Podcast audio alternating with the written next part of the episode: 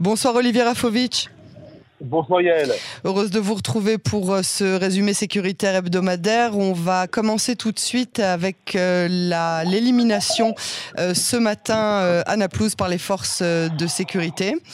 on a les faits bien évidemment. Racontez-nous ce qui s'est passé dans les coulisses de cette élimination très importante pour les forces de sécurité de, de israéliennes. C'est une opération très importante parce que elle s'est passée euh, un mois après euh, l'assassinat de la famille Di euh, dans la vallée du Jourdain.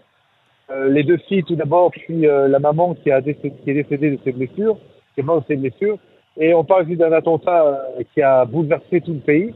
On se souvient également que le père et le mari a été, je dirais, à l'occasion du lieu euh, quelqu'un qui a parlé justement de, de, de la mémoire de, de, de, ceux qui sont tombés durant euh, les attaques terroristes et d'en parler évidemment de sa propre famille. L'opération d'aujourd'hui est une opération qui a été euh, préparée euh, à l'avance, mais qui en fait a commencé il y a très peu de temps avant, puisqu'il y a eu ce qu'on appelle euh, les diazav, une information d'or, hein, de métal, j'entends. Oui, une information qui a, qui a donné au Shabak et euh, à l'armée israélienne, au service de renseignement, euh, l'élément central, l'élément clé qui est la position exacte de la cellule terroriste qui a tué la famille euh, du Rav euh, Di. Et euh, donc les forces se sont préparées euh, extrêmement rapidement sous la ou l'aide de Yamam, les forces spéciales commando de la police, qui sont en fait une unité de garde frontière, mais qui sont l'équivalent du GIGN en France ou des SWAT euh, aux États-Unis. Et l'opération s'est déroulée en plein jour dans la ville de Naplouse, une très grande ville de la Samarie, faut, faut, le dire, pour ceux qui ne connaissent pas. On parle de plus de 100 000 habitants. Et euh, il y a eu en fait plusieurs étapes, dont une étape où euh, ceux qui sont approchés euh, de la maison dans laquelle étaient euh, localisés les terroristes étaient euh, déguisés en femmes, pour certains d'entre eux. Mmh, oui. D'autres euh, avaient des habits euh, locaux pour ne pas être euh, identifiés. Et d'autres euh, forces euh, qui étaient évidemment reliées aux, aux, factions de, de, comment dire de, de pour, pour isoler pour pour localiser pour localiser pardon la cellule elle-même qui était donc en, en, relation. Il y avait également euh, une unité canine euh, mmh. des forces euh, spéciales. Oui. D'ailleurs, dans l'opération, faut savoir que le chien qui s'appelle Django Mais oui. est mort mmh. durant l'opération. C'est pas la première fois que Bien des sûr. chiens de l'unité canine tombent sous les balles des, des terroristes. Mais ça prouve également l'engagement, l'entraînement et surtout l'implication de, de, ces, éléments importants dans la lutte antiterroriste, soit dans l'armée, soit euh, dans la police. Donc une opération qui a, lieu en plein jour, qui fait que on met la main exactement sur ce qu'on recherchait. Deux membres euh, du Hamas, c'est important de le dire, c'est pas des membres euh, de la force euh, au Lyon ou d'autres groupes reliés au djihad islamique, mais des gens reliés au Hamas. Un troisième euh, terroriste euh, est tué également. Euh, donc une élimination ciblée, euh, extrêmement précise. Aucun blessé du côté israélien. des échanges de tirs avec d'autres Palestiniens qui essayent de, comment dire de, renvoyer entre guillemets des, des, tirs fournis vers les forces israéliennes. il y a d'autres blessés du côté palestinien, mais on parle aussi d'une opération euh, réussie un mois après l'assassinat de, de, la famille euh, du, rab, euh, mais une opération extrêmement bien réussie. Très bien. Est-ce que vous avez, euh, est-ce qu'on a d'ores et déjà euh, le, le, les réactions qui sont à prévoir du côté arabe, palestinien et, comment est-ce qu'est vue cette, cette opération militaire qui serait jugée bien évidemment non seulement nécessaire mais surtout justifiée après le terrible triple assassinat? Alors le Hamas ici a beaucoup de mal maintenant à réagir. Un jour après la trêve, plus ou moins acceptée par euh, le Hamas euh, dans la bande de Gaza après euh, les réactions israéliennes, des tirs de, missiles qui, est également la, réaction à la mort du terroriste mort de grève de la faim d'une prison israélienne. Donc le Hamas ne pouvait pas se permettre de recommencer quelque part une nouvelle vague de violence. Est clair le niveau de, de, de, de violence, le niveau d'engagement dans le terrorisme est toujours très élevé de la part des groupes islamistes intégristes, que ce soit le Hamas, le djihad islamique ou euh, les fausses lions euh, qui sont à Jenin ou à, ou à, ou à Naplouse. Il y a aussi, euh, il faut savoir, une euh, réaction de l'autorité palestinienne qui a beaucoup de mal, si vous voulez, à, à, maintenir une sorte de modus euh, euh, au mmh. Au sein des différentes euh, factions euh, palestiniennes, un très haut niveau de violence. D'ailleurs, quelques heures après l'opération, une femme essaye de tuer par un coup de couteau un soldat israélien sur la route de Hawara, donc le même village dans lequel avait également été assassiné deux frères il y a plusieurs semaines.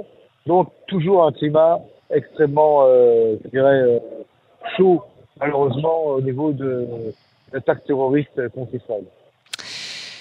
Très bien. Alors, je voudrais qu'on passe euh, maintenant à un autre sujet euh, qui a aussi son importance. Hein. Parmi les, menaces, il s'agit bien évidemment de la plus grande menace euh, contre Israël, celle de l'Iran. Aujourd'hui, le ministre de la Défense, Yoav Galan, qui fait une déclaration qui vaut son pesant d'or. Alors, avant de vous parler de la déclaration du général Yoav Galan, ministre de la Défense israélien, faut quand même dire que le climat général avant l'opération euh, de ce matin à Naplouse, euh, à la suite de l'opération israélienne contre les tirs de missiles vers Israël, est un climat, je dirais, de déception de la part d'une grande partie de la population israélienne qui ne comprend pas le niveau d'action et de réaction d'Israël face aux terroristes. Vous voulez, d'un côté, il y a des opérations extrêmement précises, l'armée euh, fait des communiqués, euh, des communiqués euh, qui mettent en valeur l'action israélienne, les forces de renseignement, les forces euh, terrestres, l'armée de l'air lorsqu'il y a des actions euh, contre les terroristes. Mais ceci ne va pas, si vous voulez, de pair avec le sentiment général d'une population israélienne qui se sent un petit peu laissée pour compte quant à la réaction militaire. Ils pensent qu'il y a un degré de déphase, si j'espère être clair dans ce que je vous dis, mm -hmm. entre ce que l'armée dit et fait et ce que la population israélienne voudrait qu'elle fasse. Et cette déception, si vous voulez, euh, oblige, d'une certaine manière, les flancs politiques en charge de la défense, donc ici euh, Yoav Galant, euh, de déclarer que aujourd'hui, que l'Iran, donc euh, l'ennemi aujourd'hui juré de l'Israël et des Américains, euh, est capable, en fait, euh, avec le niveau de quantité suffisante de matériaux fissiles, de construire, d'avoir cinq bombes atomiques. Alors, il faut savoir, Yael, que quand on parle de cinq bombes atomiques, cinq engins nucléaires, c'est en fait le minimum dans le, dans le jargon militaire et technique militaire, c'est le minimum lorsqu'on parle d'un arsenal nucléaire de base. C'est-à-dire que lorsqu'on parle d'une puissance, une puissance militaire nucléaire, c'est une puissance qui est capable d'avoir au moins cinq engins nucléaires. Et c'est en fait le cas de l'Iran aujourd'hui. Ce que nous dit euh, Yoav Galant, c'est en fait, euh, je dirais presque euh, un déjà vu, une répétition de ce hmm. qu'on fait déjà.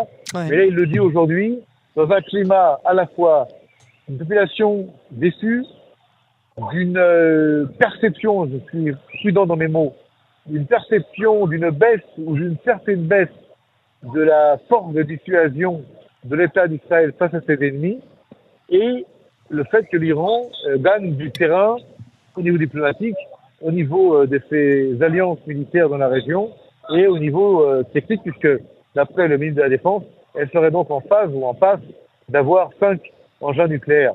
Maintenant, ça c'est quelque chose qui oblige de nouveau l'échelon politique à devoir prendre des décisions par rapport à cette déclaration du ministre de la Défense.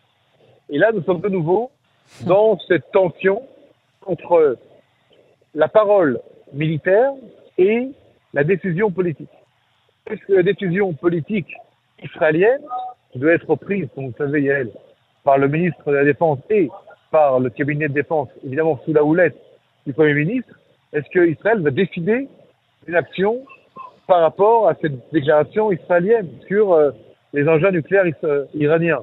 Je rappelle également que l'Iran possède des missiles balistiques de moyenne et de longue portée qui sont capables de porter et de lancer des engins nucléaires loin des frontières de l'Iran. Et c'est une des raisons pour lesquelles d'ailleurs euh, Israël présumément attaque systématiquement ce genre de dépôt d'armes euh, en Syrie, euh, au, milieu du territoire syrien et parfois même au Liban. Alors pas tout à fait, je m'excuse de vous contredire un petit peu. Ah, vous parlez là, vous, parlez là de, de frappes israéliennes contre des missiles de précision qui ont été ou qui seraient donnés actuellement euh, au Hezbollah via l'Iran. Moi, je vous parle de missiles de longue portée ou de moyenne portée qui sont en territoire iranien, qui auraient peut-être d'ailleurs été transférés également aux Russes contre les Ukrainiens, mhm. mais pour l'instant, d'après euh, mes, mes, informations, ce type de missiles n'ont pas été transférés encore au Hezbollah. D'abord parce que le Hezbollah est beaucoup plus proche de Israël, il n'y a pas besoin que le Hezbollah ait des missiles de longue portée. Mais en tout cas, le fait que l'Iran ait des missiles de type Shahab ou euh, d'autres euh, d'autres missiles qui sont capables de porter euh, des armes nucléaires loin des frontières est effectivement pour Israël un casse-tête, non pas un casse-tête chinois, mais un casse-tête persan et pour lequel il va falloir trouver plus que rapidement des solutions. Alors justement, c'est quoi la suite des événements logiquement selon vous? Alors selon moi, nous sommes aujourd'hui dans une logique de guerre. Ça ne veut pas dire qu'il y aura la guerre. Mais si vous voulez, si on compare le niveau d'abord de déclaration des uns et des autres, le niveau de menace euh, face à Israël aujourd'hui, les déclarations guerrières, euh, la présence du président iranien à Damas, les rencontres entre les ministres des Affaires étrangères iraniens et le patron du Hezbollah, Hassan Nasrallah, à Beyrouth, il y a quelques jours, le, les conjonctions d'intérêts militaires, sécuritaires, diplomatiques entre différents pays arabes qui d'ailleurs étaient en guerre aujourd'hui se mettent à être des amis. Le retour sur la scène internationale pardon, mhm. de la Syrie, le fait que la Chine et la Russie sont derrière l'Iran, le fait qu'aujourd'hui on apprend qu'Israël va fournir ou fournirait bientôt d'ici deux mois des, des systèmes de protection anti-missiles aux Ukrainiens contre des missiles russes nous fait penser qu'il y a une logique de guerre avec des alliances de plus en plus claires se forment d'un côté comme de l'autre. Et là où je voudrais en venir, si vous me permettez, Yael, c'est que le plus grand danger pour Israël serait le retour de ce qui s'est passé en octobre 73, à la veille de la guerre de Kippour. Ce qui veut dire que L'information était présente, il y avait tous les éléments qui étaient sur la table des décideurs, mais les décideurs, comme des mauvais joueurs de poker, n'ont pas su lire les cartes. Hum. Et en ne lisant et en ne sachant pas lire les cartes, ils n'ont pas pris les bonnes décisions à temps. Aujourd'hui, ça rappelle, euh, ça rappelle des événements euh, qui auraient dû, au contraire, euh, nous préparer à ce genre de, à ce genre de situation. Et je parle bien évidemment de la guerre de Kippour, dont on fête les 50 ans. On fête, non, on célèbre malheureusement les 50 ans très bientôt. Si de nouveau on n'arrive pas à lire les cartes au moment T de, des décisions stratégiques à, à, prendre, qu'est-ce qu'on a appris? Alors justement, c'était exactement le point sur lequel je voulais vous amener, c'est en fait le, le, mot qui existe en hébreu pour parler de cette mauvaise lecture des informations qui nous ont amené à une presque catastrophe en 1973, c'est le mot misperceptia en hébreu, une mauvaise perception, une mauvaise lecture, encore une mhm. fois, je dis bien, mhm. des informations qui étaient dans les mains des décideurs, qui n'ont pas su les lire. Alors, il y a ici deux, trois éléments importants, je voulais absolument vous les dire avant de vous quitter, vous laisser à d'autres, d'autres informations pour ce soir c'est pas seulement le rôle des décideurs de bien comprendre ce qui se passe, c'est également le rôle des, de l'échelon militaire et du renseignement de bien savoir, entre guillemets, marketer, promouvoir en quoi ils croient pour pouvoir convaincre l'échelon politique. L'échelon politique, c'est lui qui décide, mais il décide en, en, en, en mesure de ce qu'il reçoit de l'échelon professionnel, c'est-à-dire mhm. le, le renseignement. Et si le renseignement n'est pas suffisamment solide, convaincant, euh, avec arguments euh, en main pour convaincre les politiques, il peut ici y avoir un problème. Donc, d'où l'importance fondamentale du rôle du Rosh Haman, du général en chef du service de renseignement de l'armée israélienne, qui est également le responsable pour l'État d'Israël de l'assessment, c'est-à-dire de l'estimation euh, générale euh, pour les champs politiques de ce qui se passe. Et encore une fois, nous sommes dans une situation qui n'a jamais été comme elle est aujourd'hui euh, depuis 50 ans. Ouais. Et les Israéliens le ressentent, je pense. Les touristes juifs qui arrivent en Israël en ce moment Mhm. ressentent Juifs et également cette, euh, bien sûr, Mhm. ressentent également cette euh, période extrêmement sensible. Je voudrais juste finir par une phrase, si vous me permettez. C'est l'importance de la cohésion nationale face à une menace extrêmement importante. Il faut tout faire pour euh, Se renforcer et revenir Ouais. À, à cette cohésion qui est la clé, la clé de voûte de la force de l'État d'Israël et de sa dissuasion. Olivier Rafovitch, merci beaucoup euh, pour cette analyse. Euh, On vous retrouve la semaine prochaine sur les ondes de Cannes en français.